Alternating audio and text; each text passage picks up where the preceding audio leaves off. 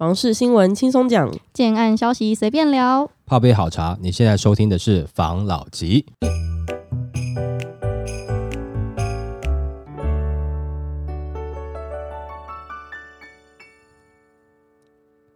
关心你的房事幸福，我是法老吉。我是大院子。今天呢，我们要来分享大林口地区的 A 七站比较特别的案子。在林口地区呢，A 七站是属于房价相对低点，嗯比较适合大家来了解。嗯那 A 七站它现在推出来的建案，大概平数都差不多，啊是因为他们在整个站点它有一个比较多人也比较被市场接受的价格区间，嗯是落在九百万到一千两百万是最多人可以接受的。嗯那它的房价区间呢有两个断层，啊分别是一千两百万到一千五百万，会出现两个比较大的断层。对也就是你的房价如果可以接受超过一千两百万的，可能你到一千五百万也差不多会停了。换而言之，房价如果超过一千五百万的案子会比较不好推等于。说有两个坎啦，哈，九百到一千二对是一个坎，一千二到一千五是一个坎，然后一千五以上的话，大部分可能首购就不看了。嗯然后会买 A 七的人，其实大多数都是新庄的人被嗯挤来 A 七的，因为新庄那边房价大家知道慢慢的飙高了。嗯新庄跟 A 七又有地利之便、地缘关系啊，就在旁边而已，其实蛮近的。嗯整个市场环境差不多是这个状况。那今天要来跟大家分享的个案呢，一个呢是玄泰 T One，其实这个案子有一阵子的，它是去年推出来的案子。对，那这边会特别拿出来分享，是因为这个案子它的开价很低，它位置其实很好，它在文清中小学的斜对面，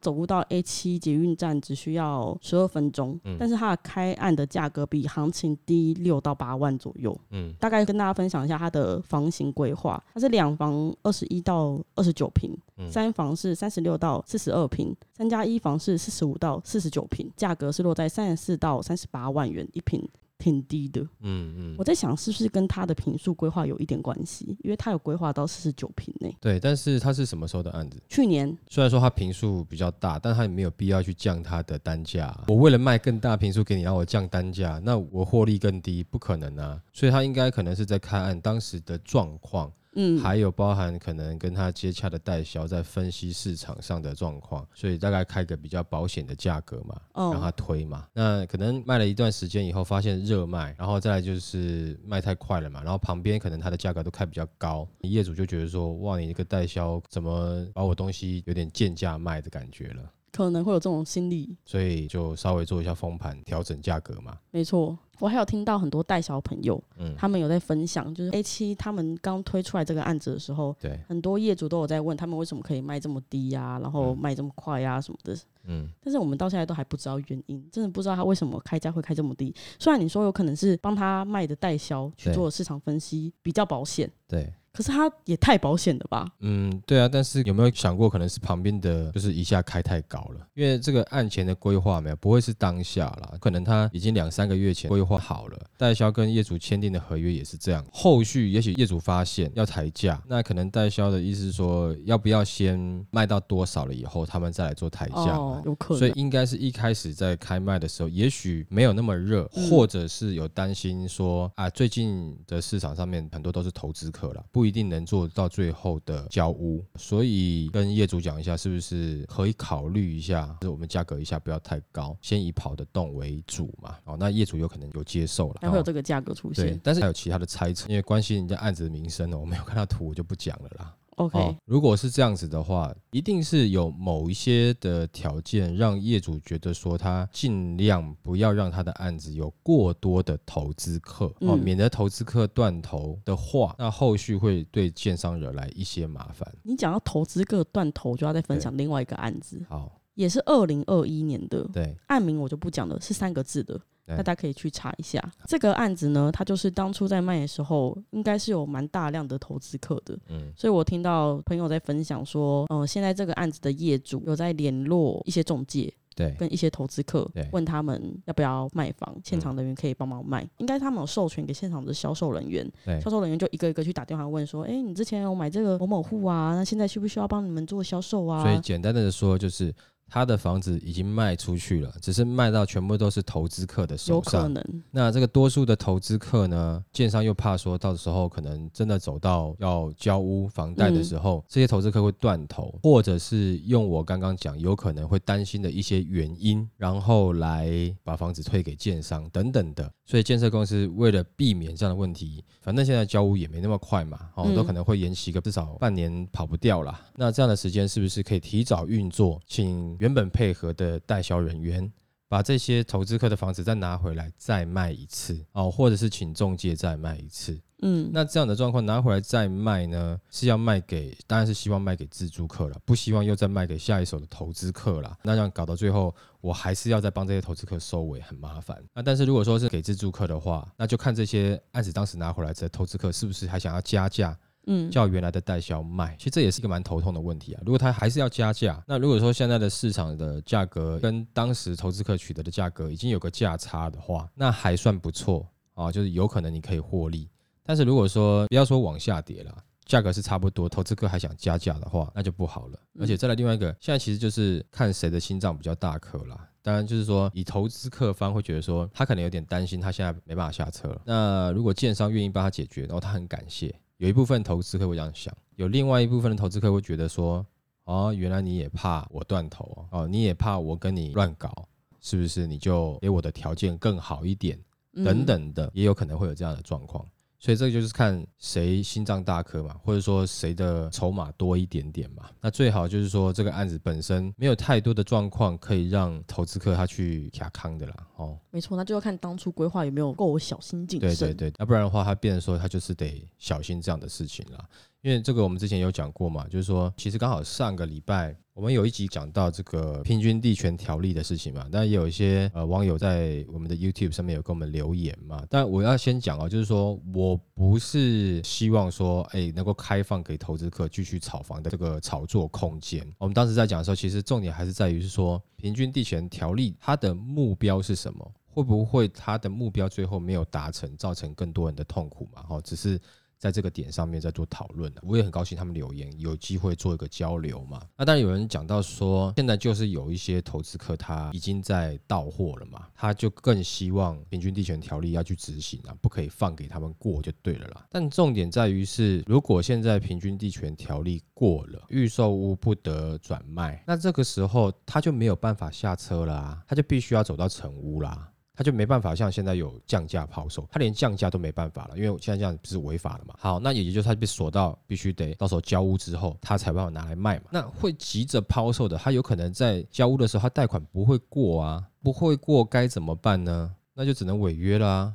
违约就有两种状况嘛，一种状况真的就是违约被建商罚了，但是有可能是我会找建商的麻烦啊。你当时规划的里面图嘛，简单讲嘛，一公二公，如果你有二公，要不要我检举你，还是你建商原价跟我拿回去？好，那也就是说，这些投资客他也许不一定会赔售，可能就平转回去给建商。建商拿回这些房子以后，建商有像投资客那样的压力吗？没有嘛？那我拿回来的时候，你可能是比如说半年前、一年前买的，那个时候的价格，最近已经涨到多少？所以我跟你原价拿回来，我自己还可以加价加一点点来卖。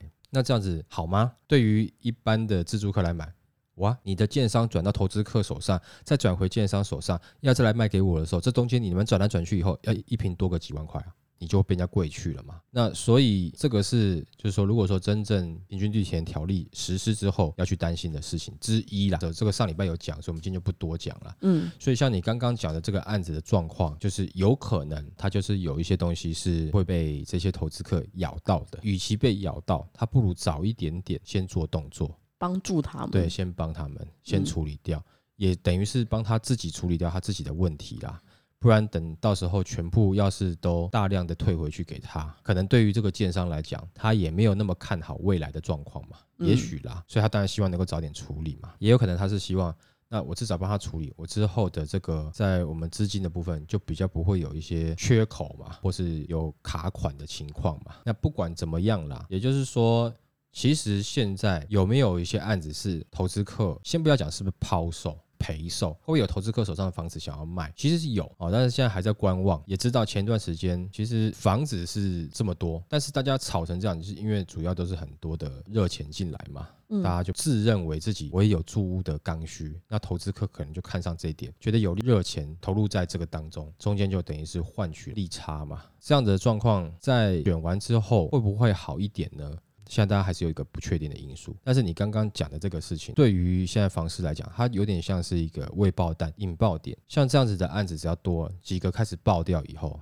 我觉得房市应该就开始往下坡的路上走了，在倒数当中了。等它爆，那这个消息出来以后，大家的预期心理可能就会觉得说，嗯，有这样的状况了，那我们再看看吧。我也不急着买房，或是大家在买的时候杀价很敢杀了，卖方呢在卖的时候不敢这么硬，就真的有人爆掉了嘛？没错，对不对？就等待这个未爆弹爆出来而已啦。好，好，那。下一则，这一则呢，我们要来谈地震那个礼拜，我们才刚提到都更这件事嘛，极力的建议赶快都更，因为真的有很多围绕建筑是很危险的。嗯，但是我这礼拜看到一个新闻，怎么样？都更是有难度的，我 来跟大家分享一下这个新闻：建商承担双倍成本，以拖代变，住户怕爆。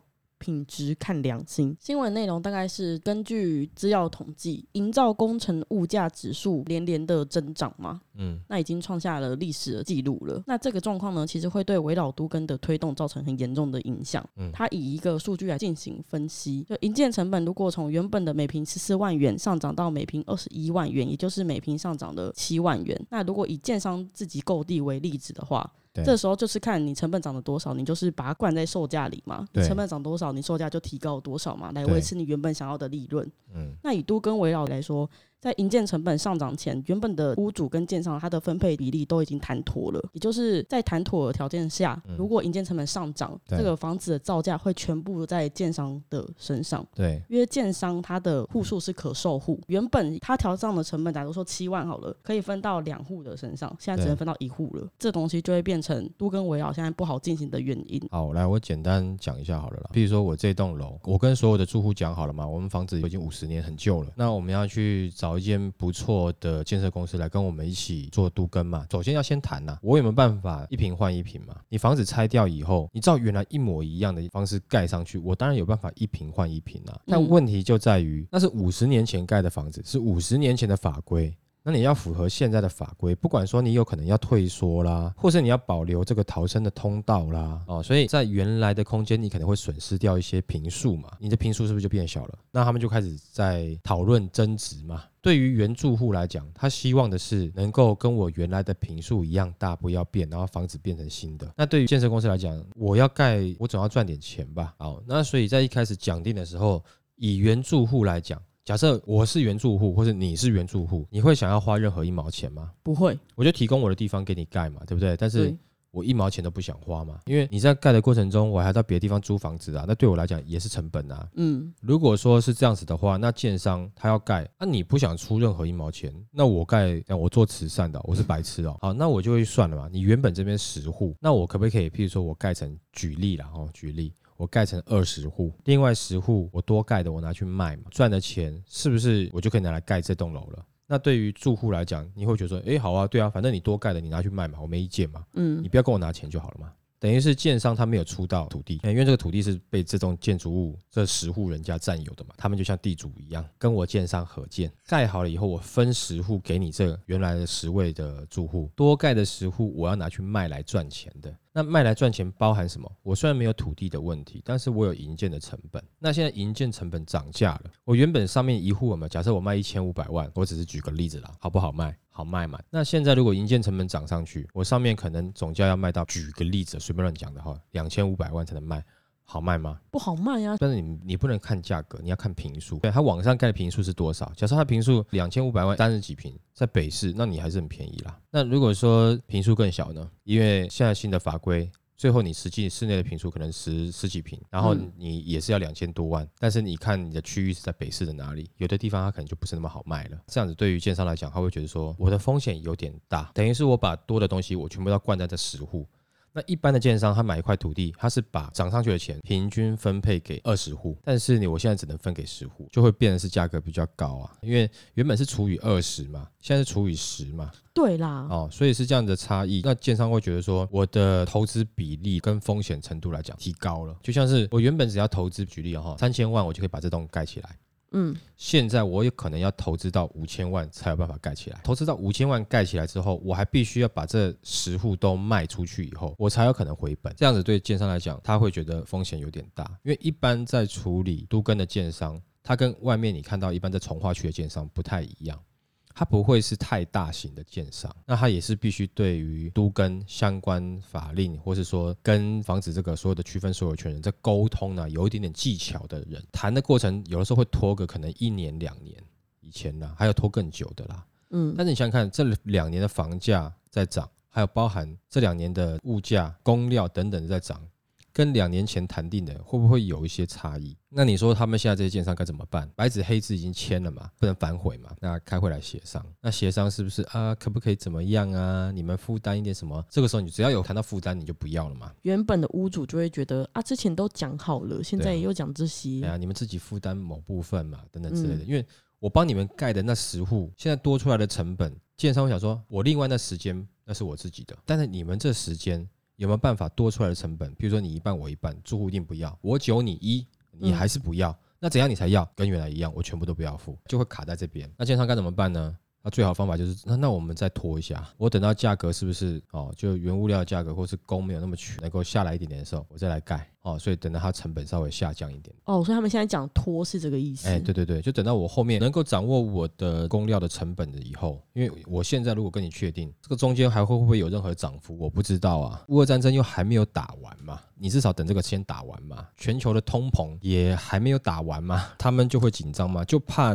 掌握不好，突然价格上去，那这样子它的营建成本就会高很多嘛，对不对？但是这个两面呢，因为你之后也许你的成本比较低，但有没有？可能你到那个时候的房市没有这么好，没有那么好卖。但是我想他们比较不担心这一点的原因，是因为在都根的话，通常这些老房子在地段上都不会太差啦，生活机能应该都是有的啦，它不会像一些从化区需要时间等待啦。你价格不要太夸张，我觉得是会有人去买啦。但是你也可以看到，其实最近很多都根推出来的一些案子，哎，外观也不错，可事实上它的售价其实都不低哦。我刚刚讲的什么一千五百万呐，两千五百万呐，其实应该都是超过这个的价格啦。我目前看到几个案子总价都没有那么低的嘛，因为我没办法去讲说每个案子的评数啦，但是知道的是它的总价都不低啦，嗯，大概也在三四千万之谱啦。那如果说它营建成本再上去，你要到五千万以上的时候，那对建商来讲，它的成本如果提升这么多，他会觉得有压力。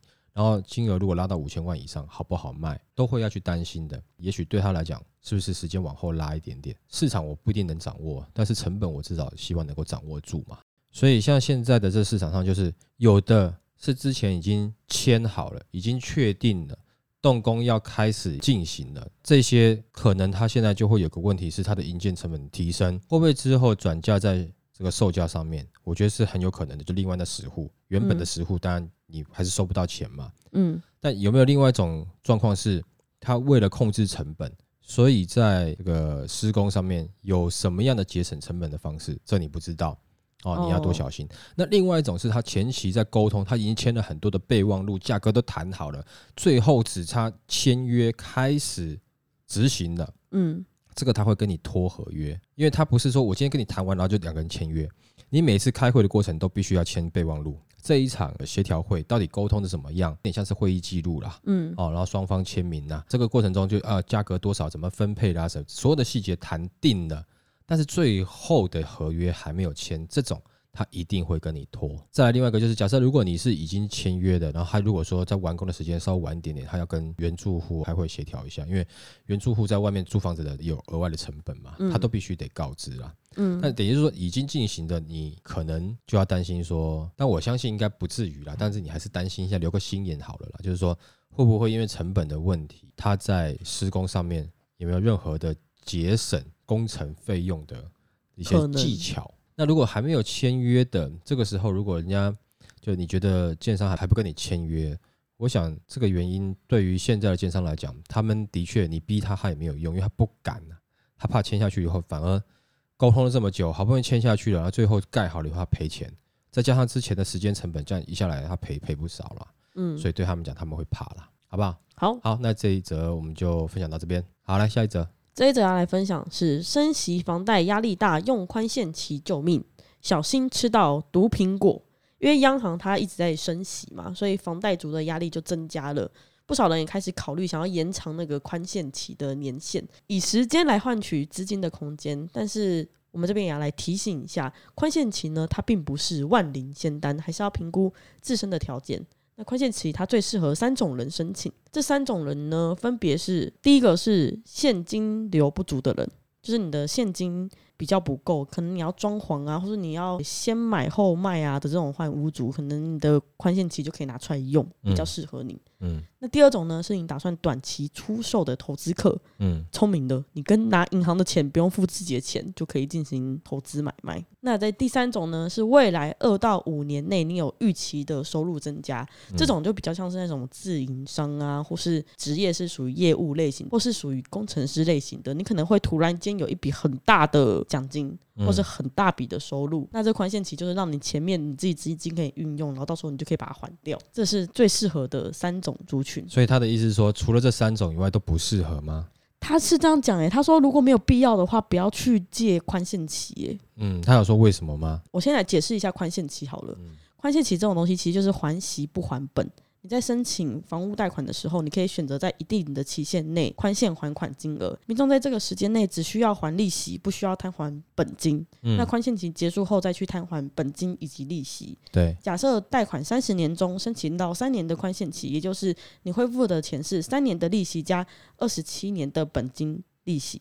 他之所以不建议不需要人用宽限期呢，原因是因为宽限期它的缺点就是因为你前面他没有缴本金嘛，只有缴利息，宽限期后偿还的本金比较多，导致后期需要偿还的利息也会相对的比较高，整体缴交的费用就会比较多。他讲的这个没有？我觉得，因为我们之前有讲过嘛，哦，嗯这个观念跟我的想法可能是不太一样啊我觉得这个是比较守旧派的观念，我也没有攻击啊，我只觉得他这个，我们上一代都是这样讲嘛，哈，尽量嗯少借啊，然然后会在意那个利息啊。我用另外一个东西来举例好不好？哦，就像是很久以前哈，诶，先讲没有任何性别歧视，没有任何针对任何事情，只是讲说以前的一个状况哈，就是我小的时候听很多的长辈说，他们就是结婚之前呢，哈，诶，大家都守身如玉嘛，然后结婚之后啊在一起就想办法走一辈子嘛。现在这个时代不一样了，结婚之前通常都会尝试一下，试车，哎，对对对，你要知道合不合嘛，尺寸合不合嘛，就像是你去买衣服不试穿就走，或者你去买鞋子不试穿就走，是然后还不是？不能退，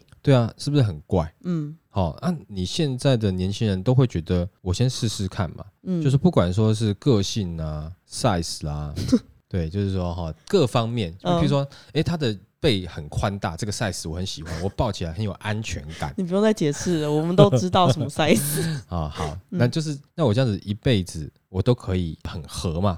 那我以前为什么常常讲百年好合，你知道吗？因为对他们来讲，这是很难的事情。那现在人都会先试试看合不合，合了以后才就就下去买。才能百年好？合。啊，所以现代人都是稍微试过了以后，你讲实在话了，对于你后面结婚的风险降低了。以前人你不能讲说他们的婚姻都很好，而是他们比较能忍啊。讲实在话啦，嗯更懂得包容嘛。那我们现在去改，我们跟以前人一样，愿意忍气吞声。包容吗？男生可能觉得好像可以哦，女生哪愿意啊？对不对？嗯你叫我跟以前古代女性一样三从四德，或像我妈那一代一样以老公为尊这样子，可能他们做不太到啊。嗯，对不对？因为现在的女人就会觉得啊，我又不是你的附属品，我也有自己的想法嘛。所以对他们来讲，现在的社会的环境稍微开放以后，其实对女生来讲是好的啊。那要不然以前的女生哪好意思去跟人家试车，是不是？以前女生不可能嘛，嗯，对。但你现在问到现在年轻的女生，可能就觉得这个呃也还好吧，这个没什么没什么，对，没什么啊。那、现在男生也不会在意嘛，嗯那这样子的话，就是你里里外外都很合的状况下，啊，我里是讲内心都很合的状况下，你是不是风险降低了？你这个婚姻是不是容易成功？那我们回来看现在的房子，就是说你买预售，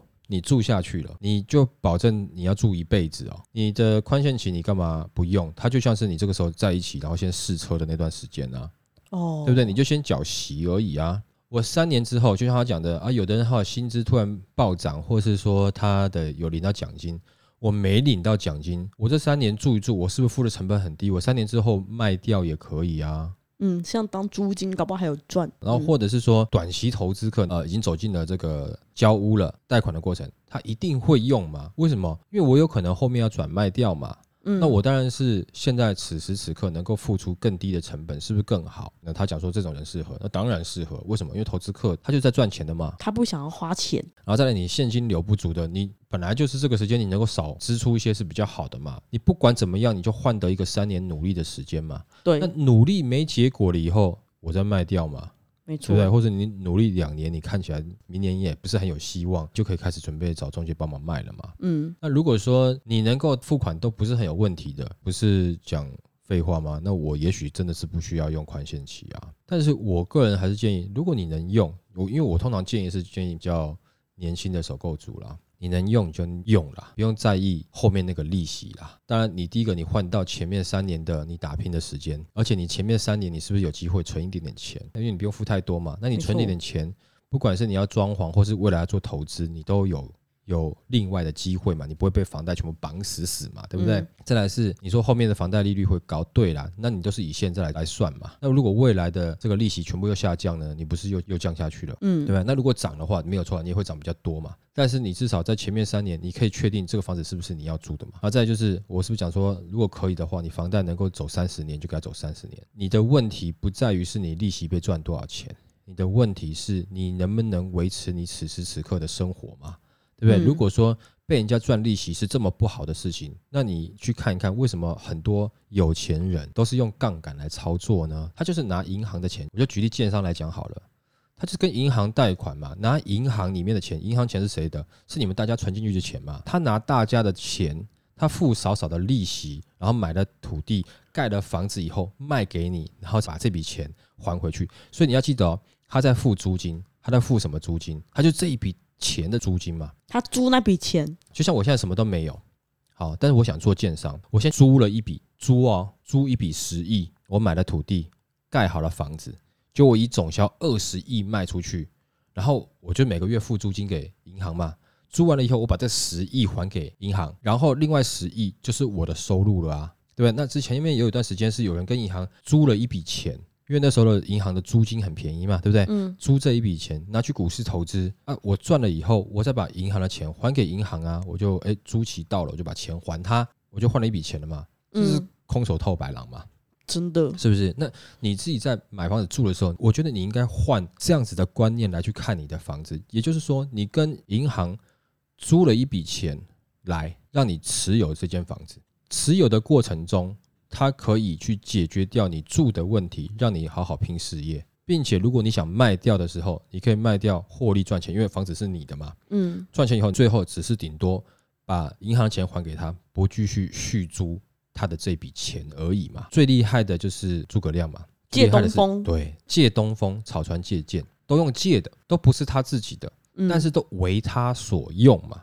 银行那笔钱不是你赚的，不是属于你的，你付一笔租金就可以动用那笔钱，你有那笔钱的使用权，为什么不好好用？你可以用那笔钱，譬如说三十年，然后你每个月付租金，可是每个月付的租金是不会让你觉得很压迫的，不是很好吗？假设了，你今天你欠我十万块，你要我叫你明天一次还给我十万块，还是你希望我每一天跟你拿十块钱？每一天跟我拿十块钱，你懂我意思吧？那这样拿拿拿到最后，你也没有压力，你钱也还完给我了嘛？完全没感觉，是啊，哎，不可能跟你拿十块钱的，我跟你拿十二块好了，好，对不对？这利息嘛？对啊，两块当利息嘛，利息挺高的啊，对不对？嗯，利息挺高的，哦，那这样子是不是？但是问题是你付得起啊。那可以开始进行这件事了吗？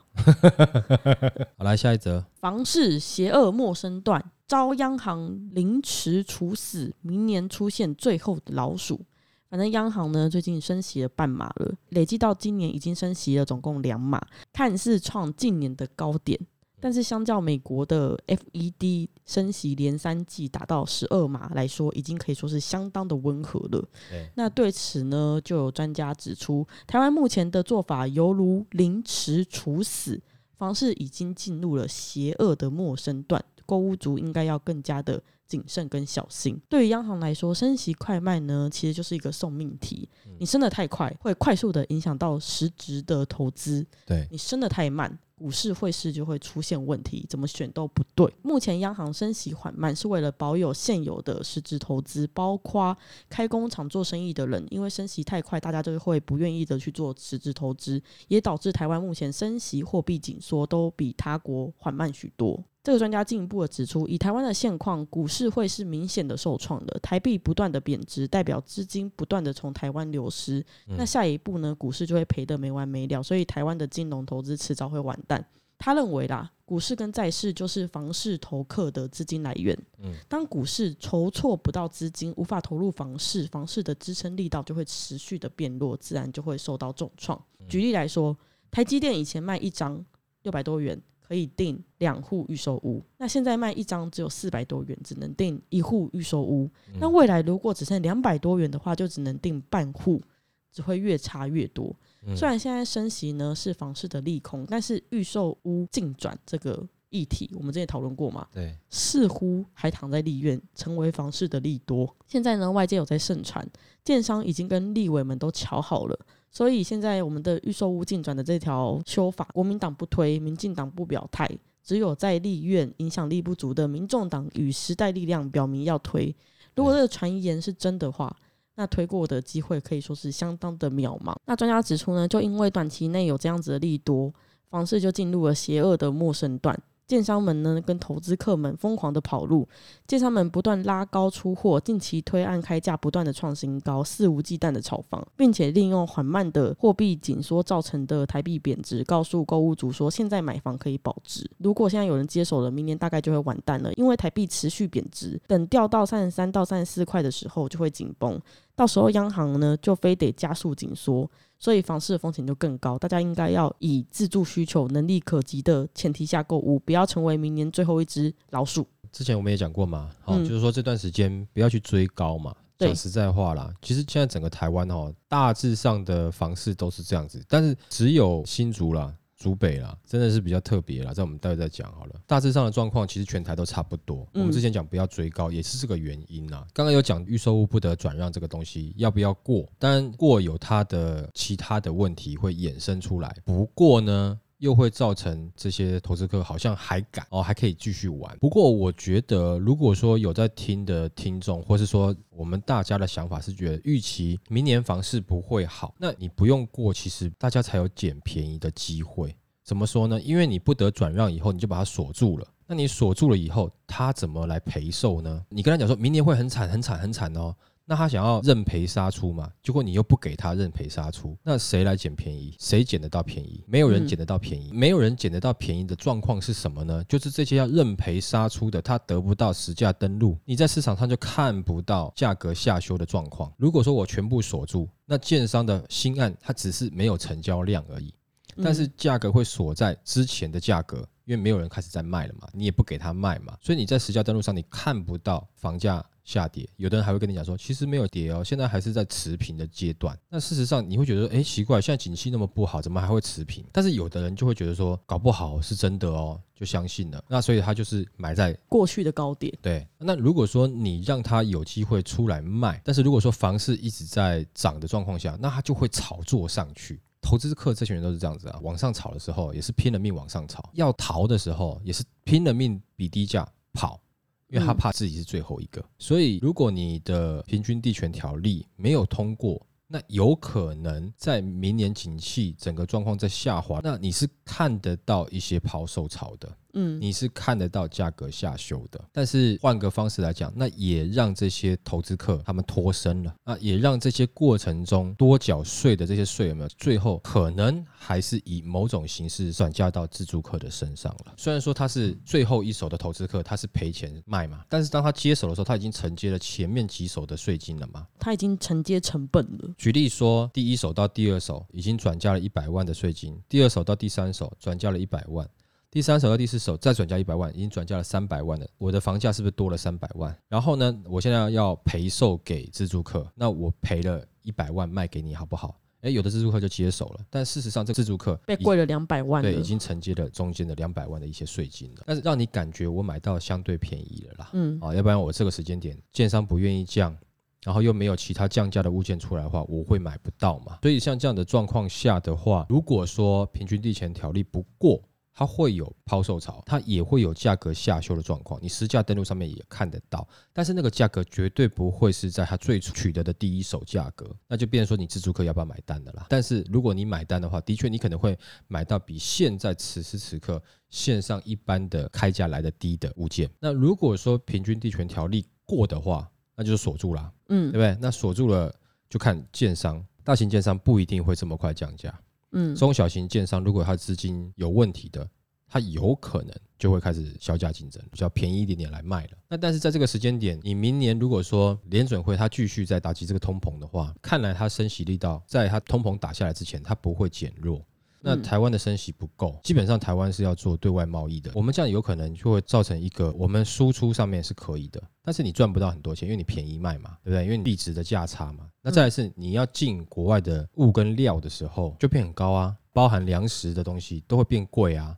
所以，那你之后一般老百姓在买房的意愿可能就更低啦。因为对我来讲，涨的不是只是你银行升息的利息而已，我连生活的物价都涨了，嗯所以我需要更多的钱去维持我的生活。我没有多的钱来买房子了，那房价是不是就开始要下修了？到一般人负担得起的，不然的话，你房价高高挂在那边，你也卖不掉啊。嗯你卖不掉，你资金就是卡着啊。建商不是不会倒，也是会倒啊。那就看他的这个建商的体质怎么样嘛，是不是超大型建商嘛？当然有些可能就是便宜开始卖了，可能便宜开始卖，大家不一定愿愿意买嘞，因为我现在要顾生活啊。市场氛围不好，对，那这个就下去了啦。刚讲到说新竹跟竹北还是有点不一样，是当时全台有很多的热区哦，涨翻天嘛，然后开发的也很多嘛，量比较大。可是新竹竹北到现在为止，它一直还是处于在供应量不太足的状况下，所以它的房价下修，我觉得可能会比较弱一点点。你科学园区每一年都有多少人要进来工作嘛？相关科系的，你就是想要来这边上班嘛，因为你可以换得比较好的薪资嘛。对它一直有外来移入的人口。那你说竹北，竹北又不是说超级大，对而且讲上整个新竹，就跟其他六都比，常常现在讲六都加一个新竹嘛，可是人家六都够大。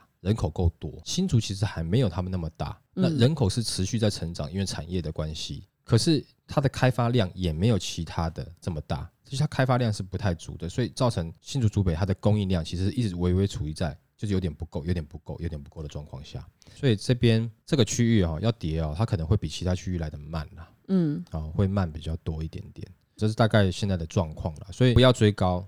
这个我们之前有讲，所以我十分认同他讲的。明年要不要当最后一只白老鼠？我们的看法是等明年下半年嘛，嗯房市开始下修之后，你就可以开始考虑进场。现在看起来好像越来越多专家也看的是大概是明年了嘛，对不对？没错啊，因为之前有的人是讲说可能到后年的三月份、三四月份，但现在大家看起来真的好像都会是明年的下半年了嘛。那我们的听众如果说你是自助客的话，反正现在整体的这个不管是国际情势啦、通膨啦、各类的状况还很多，还没有一个很明朗的状况下，也不用急着买房啦。等房市回到比较正常面的时候，你再去进场的话，你就比较不会被炒作的氛围去贵到了啦。当然，它房子本来就不是便宜的商品，不是说你等下去逛街就可以买一户回来的。当然也有这样子的人啊，太有钱了，对不对？它不是这样的东西，它不会便宜，没有错。但是我们不希望它在无缘无故当中，就只是因为中间的这些短期投资客想要赚一手，他就是有个资讯差嘛，他赚了你一手以后，你被贵了更多钱嘛。嗯那这样子的话，至少你买到的是实际的价格啦。我不能说它是便宜，但它是实际的价格啦。好了，那我们今天就分享到这边喽。好，好，谢谢大家收听这一集的法老集。